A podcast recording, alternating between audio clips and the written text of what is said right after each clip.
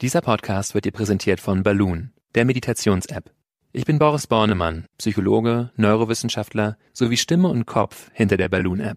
Mit Balloon kannst du in kurzen Übungen und längeren Audiokursen lernen zu meditieren.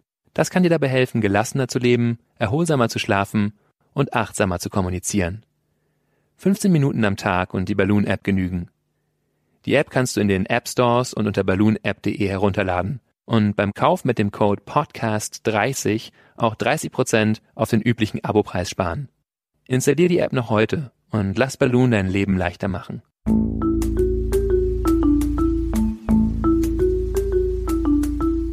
Verstehen, fühlen, glücklich sein mit Sinja Schütte und Boris Bornemann.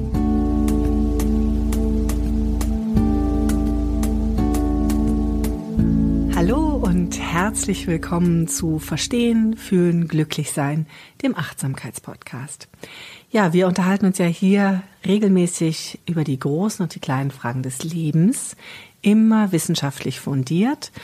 Und trotzdem, beziehungsweise gerade deswegen geht es auch um Fühlen und Gefühle, weil wir der tiefen Überzeugung sind, dass das Fühlen und die Gefühle uns umso glücklicher, zufriedener machen und natürlich auch ein erfüllteres Leben schenken. Wir, das sind Dr. Boris Bornemann, Psychologe, Forscher, Achtsamkeitstrainer und Stimme und Kopf hinter der Meditations-App Balloon. Hallo Boris. Hallo Sinja. Und Sinja Schütte ist Chefredakteurin der Achtsamkeitszeitschrift Flow. Hallo, ja, ich bin auch da. Ja, und heute haben wir uns ein, ein ganz tolles Thema vorgenommen. Ich freue mich schon die ganze Zeit drauf. Mhm. Es, es geht um die Liebe. Ja, also nicht um das Gefühl, sondern oder auch um Gefühle. Auch um das Gefühl. Ja, aber wir haben uns vorher unterhalten, Boris und ich, und haben beschlossen, dass wir das in zwei Teile teilen möchten, weil es ja ein so großes und so ein wichtiges Thema ist. Und zwar wollen wir es zum einen in den ja, Beziehungsteil mhm. teilen, ähm, in den emotionalen sozusagen und ein bisschen natürlich auch den ja, Verstandesteil und dann in den körperlichen, in Sex. Klar, jetzt wollen natürlich alle zuerst den Sex haben, aber nee, wir haben beschlossen, ihr müsst erst durch die Beziehung durch und dann kommen wir zum Sex. Ja, ich habe schon gesagt, großes Thema, Beziehungen, glücklich sein, äh, Liebesbeziehungen, mhm. das ist ja gar nicht so einfach. Und deswegen habe ich gedacht, vielleicht macht es Sinn, sich erstmal Gedanken darüber zu machen, was ist denn so eine mhm. Beziehung? Und da habe ich, wie wir das alle tun, mal im Netz geguckt und bin auf Wikipedia gekommen. Es hat mir sehr gut gefallen. Das möchte ich euch jetzt mal vorlesen und dir auch, Boris, mhm. weil das so schön klar macht, was eine Liebesbeziehung ist. Es ist nämlich ein emotional intimes und meist sexuelles Verhältnis zwischen zwei oder meist zwei, in seltenen Einzelfällen auch mehreren Personen, das durch gegenseitige Liebe und Mitgefühl, Interesse und Fürsorge geprägt ist und fast immer auch erotische Anziehung umfasst. Liebende sind einander in wechselseitiger empathischer Aufmerksamkeit zugewandt, einer Form von Umgang, die Wohlbefinden, Behagen und Harmonie hervorbringt und ähnlich wie die frühere Eltern-Kind-Beziehung in Vertrauen und Bindung einmündet. Mhm. Das fand ich ganz aufschlussreich, als ich das so gelesen mhm. habe gestern und fand es aber auch gleichzeitig sehr, sehr optimistisch. Ja, das ist eine ja, wunderschöne Definition, ja. bei der wir alle ins Schwelgen kommen. So ja, schön Friede, kann es Freude, sein. Eierkuchen, ja. ja, hat ja auch was mit Eltern-Kind-Beziehungen zu tun. Naja, und also blendet das Thema Streit und, mhm. und Schmerz und Verletzung natürlich total aus, aber ich würde trotzdem auch gerne mit dieser sehr positiven mhm. Art über Liebesbeziehungen nachzudenken starten und dich da gleich fragen, kann denn die Achtsamkeit, weil wir reden ja hier immer über Achtsamkeit und wir fragen uns ja immer, mhm. wie stehen diese einzelnen Elemente unseres Lebens, diese, diese Teile unseres Lebens in Beziehung zur Achtsamkeit und was kann Achtsamkeit dann mhm. für uns tun? Kann Achtsamkeit eine so definierte Beziehung, eine so glückliche Beziehung vielleicht noch glücklicher machen? Mhm. Wie siehst du das? Ja, das kann Achtsamkeit auf jeden Fall. Bevor ich darauf eingehe, würde ich nochmal gerne auf diese Definition zurück weil ich das ganz schön fand, auch gerade diesen Aspekt ähnlich wie in einer Eltern-Kind-Beziehung. Das finde ich als Wissenschaftler interessant, weil es tatsächlich große Ähnlichkeiten gibt, so auf biologischer Ebene zwischen einer Eltern-Kind-Beziehung und den romantischen Beziehungen. Und zwar einfach, was die biologischen Systeme angeht, die da involviert Echt? sind. Wow. Also bei Eltern-Kind-Beziehungen, da geht es ja stark um Fürsorge. Das heißt, ich muss feinfühlig werden. ist auch ein parasympathischer Zustand eher, eher mit einem spannenden Teil unseres Nervensystems verbunden, der gleichzeitig aber auch dafür sorgt, dass wir fein ausgelenkt aufeinander reagieren können. Merkt schon, das muss ich eben alles immer sowohl bei einem Kind tun, als auch bei einem Partner. Und auch was die Botenstoffe angeht, ist es ähnlich. Also zum Beispiel wird beim Stillen und bei Hautkontakt mit dem Säugling Oxytocin ausgeschüttet. Das ist auch was, was bei Hautkontakt zwischen erwachsenen Personen ausgeschüttet wird, besonders ne? genau, besonders beim beim Sex, also was auch für oder nach dem Sex auch dieser Hautkontakt, was eben für Bindung sorgt, für Zugewandtheit, für eher so ein warmen, entspannten Zustand. Und deswegen ist tatsächlich eine weit verbreitete ja, Hypothese, die sehr gute Belege hat in der Neurowissenschaft, dass überhaupt diese romantischen Bindungen zwischen zwei Partnern möglich gemacht wird durch dieses selbe biologische System, was wir ursprünglich mal entwickelt haben in der Evolution, um uns um unsere Nachkommen zu kümmern. Also vielleicht ein ganz interessantes Faktum, da so drüber nachzudenken. Super spannend. Ich weiß noch nicht ganz genau, ob ich es gut finde oder nicht. Also da muss ich ja, noch mal ein bisschen. Es hat jetzt natürlich so ein bisschen eine komische ja. Konnotation, wenn man ja. sagt, dass ich zwischen meinem Kind und meinem Partner, das ist irgendwie ähnlich, aber es hat natürlich auch große Unterschiede. Aber das Gemeinsame ist, es geht um das Fürsorgesystem. Das ist das, was wir sozusagen biologisch differenzieren können oder heraus sich kristallisiert, dass das bei beiden Arten von Bindungen aktiviert wird. Und jetzt mache ich auch gleich nochmal die Überleitung zu Meditation. Ich wollte gerade sagen, was hat's denn mit Achtsamkeit ja, da nun zu tun? Ähm, und ich mache noch ein bisschen Suspense, weil als erstes möchte ich da eigentlich auf Mitgefühl, auf äh, liebevolle Zuwendung eingehen, was ja auch was ist, was wir durch Meditation gezielt trainieren oder anregen können. Und zwar durch eine Meditationsform, über die wir noch nicht so viel gesprochen haben. Vor ein paar Wochen haben wir darüber geredet, über Meta-Meditation, mhm. also äh, Gefühl, äh, Meditation der liebevollen Zuwendung oder liebevolles Gewahrsein. Da geht es darum, sich selber und anderen in dieser Haltung von Wohlwollen und Fürsorge zu begegnen. Das heißt, ich habe so Sätze wie mögest du glücklich sein, mögest du sicher und geborgen sein, und ich wende mich also immer wieder an mich selbst oder eine andere Person und sammel mich sozusagen in diesen Sätzen. Und von dieser Meditation weiß man, dass sie eben das benannte Fürsorgesystem anregt. Da können wir sowohl nachweisen, indem wir zeigen, dass die parasympathische Erregung gesteigert wird. Also Erregung, das ist die Entspannungs Entspannungsreaktion. Ja. Wir können das auch darin zeigen, dass bei so Bildern, die mit Mitgefühl zusammenhängen, eben dieser Oxytocin-Botenstoff ausgesendet wird. Und wir sehen es auch im Gehirn, dass bestimmte Bereiche aktiv sind, die mit positiven Gefühlen, mit Schmerzstillung zusammenhängen und eben mit Fürsorgeverhalten. All das wird bei dieser Meta-Meditation aktiviert. Also das heißt, wenn ich mich sozusagen in einer Meta-Meditation übe, mhm. bin ich einfach besser in Mitgefühl und besser daran zu erkennen, wie es meinem Gegenüber geht, also meinem Partner und kann dann sozusagen in der Beziehung einfach besser spüren, wie steht es um den anderen. Mhm. Und das verbessert natürlich die Beziehung. Ja, wobei ich hier noch zwei Sachen unterscheiden würde. Also das, wovon ich jetzt geredet habe, ist wirklich eher dieses Fürsorgesystem, also diese Haltung von mich kümmern um mich selbst um eine andere Person, dieser warme, wohlwollende Grundzustand, dieses ja liebevolle Grundgefühl zu sagen, was durch die Meta-Meditation angeregt wird. Das ist sozusagen fast mehr wie so eine Motivation, eine Art und Weise, wie ich auf die ganze Welt zugehe, mit dem Wunsch, da Leid zu mindern, jemandem was Gutes, jemandem zu, was Gutes zu tun. Das ist das eine durch die Meta-Meditation und dann hast du eben gesagt, ich kann meinen Partner auch besser lesen oder besser verstehen, besser spüren, was in dem vor sich geht. Und das ist ein anderer Teil noch, der eben auch ein bisschen durch diese Meta-Meditation befördert wird, weil wir da auch eher so eben entspannt und feinfühlig werden, aber auch durch klassische Achtsamkeitsübungen. Also einfach dadurch, dass ich meine eigenen Gefühle besser wahrnehme, kann ich natürlich auch im anderen die besser erkennen. Wenn ich selber gar nicht weiß, dass so unruhig hin und her zappeln bei mir auch irgendwie mit einem Unwohlsein, Unwohlsein vielleicht. Unwohlsein, genau, Nervosität, vielleicht Angst oder so, was damit einhergeht. Wenn ich das bei mir nicht verstehe, dann kann ich das beim anderen auch nicht so klar lesen. Das heißt, das ist ein wichtiger Effekt. Und ein anderer hm, ich rede jetzt die ganze Zeit, ich höre gleich mal auf und gebe dir wieder äh, Raum, eine Frage zu stellen. Aber ein anderer ist wirklich das Zentralste, denke ich, nämlich wirklich Dasein für mich und damit auch für den anderen. Also was wir durch Achtsamkeit häufiger üben, ist, könnten auch sagen, den Geist mal wieder in den Körper zu bringen. Und nur wenn wir mit unserem Geist auch wirklich hier sind, in unserem Körper, sind wir natürlich auch für den anderen wirklich da und ansprechbar und fühlbar und können ihm auch Aufmerksamkeit geben.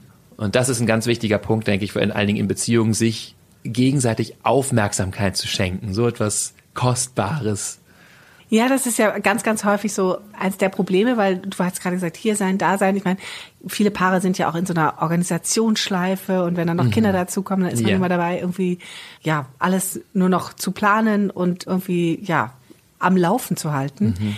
Gibt es da eine Übung? Hast du da Ideen, Tipps, wie man sozusagen aus diesem Moment des Erledigens rauskommt in mhm. ein sich gegenseitig wieder wahrnehmen? Ja. Gibt es da eine Partnerübung vielleicht sogar? Ja. Also eine schöne Übung, die wir Max-Planck-Institut in dieser großen Meditationsstudie, in der ich auch meine Doktorarbeit gemacht habe, entwickelt haben, sind so dyadische Übungen, also Dyade von griechisch zwei einfach, okay. also Partnerübungen. Die haben die natürlich nicht erfunden in dem Sinne, die gibt es in der ein oder anderen Form in verschiedenen Traditionen, Psychotherapie auch. Aber da geht es einfach darum, wir sitzen uns gegenüber so wie wir es jetzt hier gerade tun, Sinja und ich, und schauen uns in die Augen. Und dann stelle ich dir eine Frage.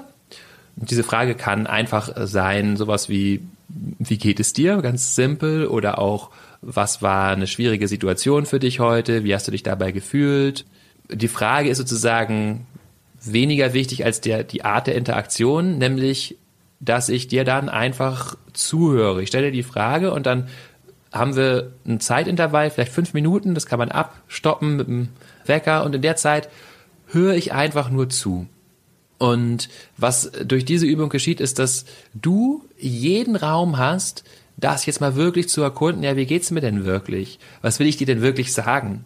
Ich kann sogar die Frage ganz weglassen und nur sozusagen einfach, ich sitze dir gegenüber und du erzählst mir wirklich, was dir gerade wichtig ist. Und hast eben auch die Zeit, da reinzukommen auch da wirklich hinzufühlen, mal eine Pause zu lassen. Und ich weiß, der andere fällt mir nicht dauernd ins Wort und ist sowieso nur da, weil er selber was sagen Ganz will. Ganz ne? genau. Wir sind ja häufig in so einer Gesprächssituation, dass wir gar nicht richtig zuhören, sondern eigentlich nur darauf warten, das sagen zu können, was wir sagen ja. wollen.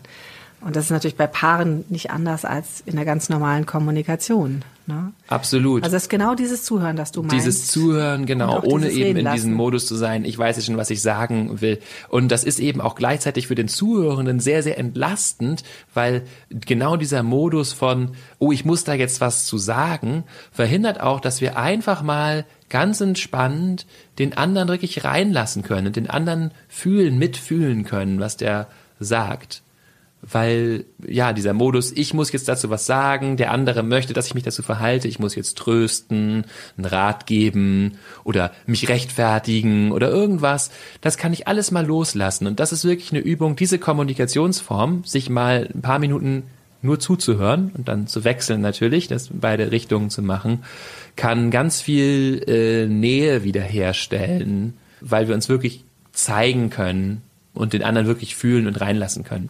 Ist ja auch ganz spannend, weil also wir reden ja hier ganz stark über Kommunikation. Ja.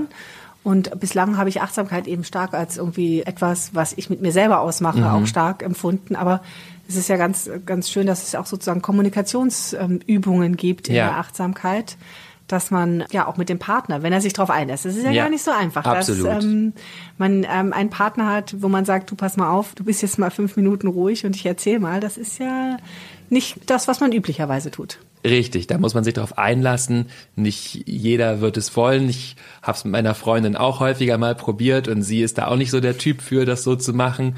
Aber man kann es natürlich auch in der normalen Kommunikation so beherzigen. Es geht im Grunde eben darum, dem anderen wirklich zugewandt zu sein, eben mal nur da zu sitzen mit der Intention zuzuhören und ausreden und lassen, ganz wichtig. Genau. genau. Das, das haben wir gerade. Mein Mann hat gerade sich vorgenommen, nicht mehr so häufig die anderen Menschen zu unterbrechen. Das ist eine super Übung also ja. für uns. Ich nehme das direkt mit nach Hause. Sehr gut. Apropos, ich nehme das mit nach Hause. Nein, haha. Es geht ja darum, dass wir gesagt haben, das ist eine sehr optimistische Form der Beziehung, die ich ja. vorhin so vorgelesen habe, die mhm. Wikipedia da irgendwie definiert. Und es lässt so ein bisschen außer Acht, dass natürlich Beziehung auch heißt immer sich aneinander reiben, streiten, kämpfen ein Stück weit mhm. auch, Enttäuschung, Schmerz, das ist ja auch mhm. alles dabei bei Beziehungen. Ja. Und deswegen auch nochmal die Frage, gibt es denn, wir haben gerade über diese positive Kommunikation mhm. gesprochen, gibt es denn auch in diesem Fall von Streit, von Auseinandersetzungen, gibt es da auch eine Hilfe, die ich mir über Achtsamkeit holen kann? Mhm. Gibt es da Übungen, gibt es da Möglichkeiten, mhm. das ähm, abzupuffern? Also eine Art der Kommunikation, die sehr gut passt zu Achtsamkeit, ist die sogenannte gewaltfreie Kommunikation, entwickelt von Marshall Rosenberg, einem amerikanischen Psychotherapeuten, der damit sehr, sehr erfolgreich war, ab den 70ern und später Konflikte aller Art zu mediieren und zwar wirklich, also zu schlichten in den, ja, zu vermitteln, zu ne? vermitteln genau. in den, in den schwierigsten Situationen, also wirklich von, naja, Brennpunktschulen war er viel unterwegs, aber auch in, in Kriegsgebieten, sogar zwischen eingefahrenen Konfliktparteien und ja, zentraler Ausgangspunkt davon sind die Ich-Botschaften, von denen sicher jede, jeder schon mal ja, in der einen oder anderen Weise Frauenzeitschriften liest, hat schon mal Ich-Botschaften gehört. Mhm. Genau. Also äh, dabei geht es darum, wirklich erstmal von sich zu sprechen. Und das ist deswegen gewaltfrei, weil ich den anderen nicht anklage im Sinne, du bist so und so oder noch schlimmer, du bist immer so und so und den anderen definiere, sondern ich rede wirklich von mir und wenn ich einen Konflikt habe, wir können das vielleicht gleich mal als Beispiel machen, aber so geht es immer darum, erstmal zu sagen, was sehe ich, was ist sozusagen die Situation, was ist ein Gefühl, was ich dabei habe, was ist ein Bedürfnis, was dahinter steht hinter dem Gefühl. Also was mein Bedürfnis? Oder? Genau, mein okay. Bedürfnis. Und viertens, was ist ein Wunsch, den ich habe hab an die andere Person. Das ist sozusagen das Schema, was man so im Hinterkopf behalten kann. Also wenn wir uns streiten, darüber, dass sich einer zum Beispiel an der Hausarbeit nicht beteiligt oder so, ja, dann könnte es erstmal eine Beschreibung sein mit. Ähm, ich habe das Gefühl, ich arbeite immer, ich, ich mache alles im Haushalt. Ja, Oder wobei das halt, da wär, das wäre jetzt schon im Sinne der gewaltfreien Kommunikation kein Gefühl, denn du hast das Ach Gefühl, so. das ist sozusagen eigentlich eine Beschreibung der Situation. Du würdest anfangen mit der Situation, wirklich zu sagen, was ist die Situation? Ich habe diese Woche dreimal geputzt, du hast diese Woche noch keinmal geputzt. So, das kann man objektiv feststellen, das kann er sagen, das stimmt. Okay, jetzt dein Gefühl. Ja? Dann würde man sagen, ich fühle mich ausgenutzt, überlastet, ähm, und wütend. Mhm. Wütend wäre jetzt, ich entschuldige, wenn ich jetzt hier so ein bisschen das ist total okay. den, den, versuche, den Trainer mache, aber es ist wirklich ein Schema, was man lernen kann, weil wütend wäre im Sinne der gewaltfreien Kommunikation ein klares Gefühl. Ich bin wütend, ja. das ist, was bei dir ist. Ausgenutzt wäre, was man da als Pseudogefühl bezeichnet, weil es schon weil gleichzeitig schon wieder was unterstelle, es ist ne? eine Interpretation ah, okay, der Situation gut. zu sagen. Ne? Du nutzt mich also aus. Also bin ich wütend, ich bin erschöpft, ich bin genau. traurig. Genau, das sind ja. klare Gefühle bei dir. Und jetzt kommt ein Bedürfnis, was dahinter steht. Ich brauche mehr Unterstützung. Mhm weniger Putzarbeit.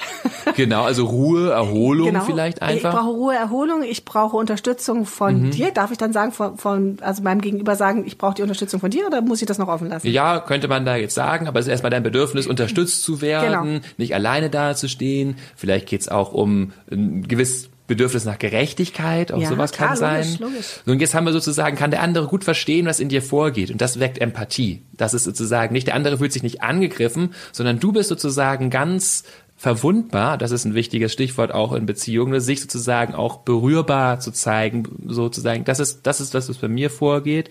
Ich bin wütend, traurig, bin erschöpft, ich habe ein Bedürfnis nach Unterstützung, nach Ruhe und jetzt kommt das vierte eben konkreter Wunsch und dem anderen dann möglichst konkret zu sagen, was man jetzt möchte. Und das ist ja auch manchmal ein ganz schön großer Schritt zu sagen, ich will, dass du oder ich möchte, dass du auch zweimal die Woche putzt. Genau. Ja? Und das ist ja auch manchmal noch, wahrscheinlich nochmal der größere Schritt, wirklich zu formulieren, was man denn ja. möchte. Weil man ja häufig auch das Gefühl hat, darf ich das möchten? Mhm. Darf ich das wollen? Mhm. Ne? Mhm. Ja. Klar, das ist ganz viel, das setzt häufig Mut voraus, denn wir zeigen uns wirklich, wir zeigen wirklich, wie wir uns fühlen.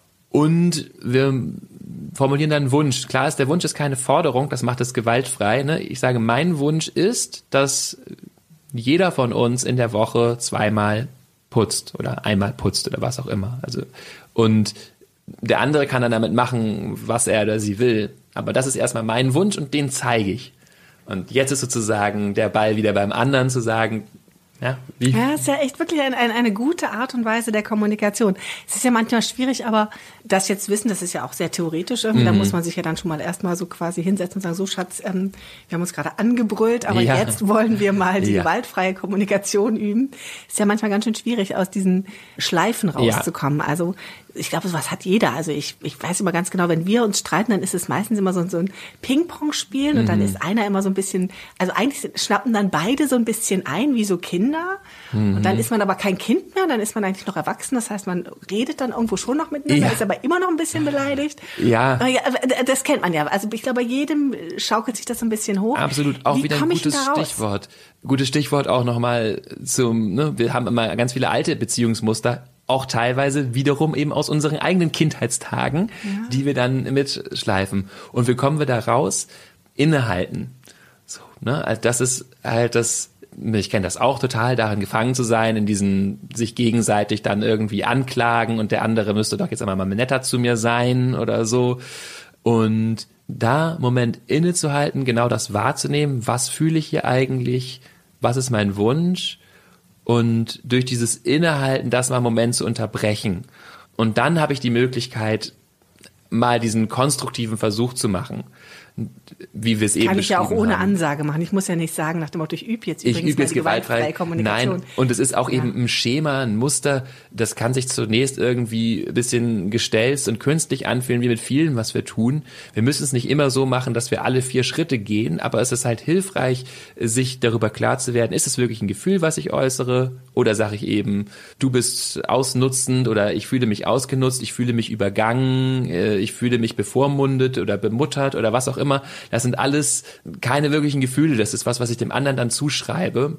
Und das heißt nicht, dass ich das niemals sagen sollte, weil vielleicht ist es manchmal so und ich muss es einmal loswerden. Ich fühle mich jetzt bemuttert oder ich fühle mich jetzt bevormundet.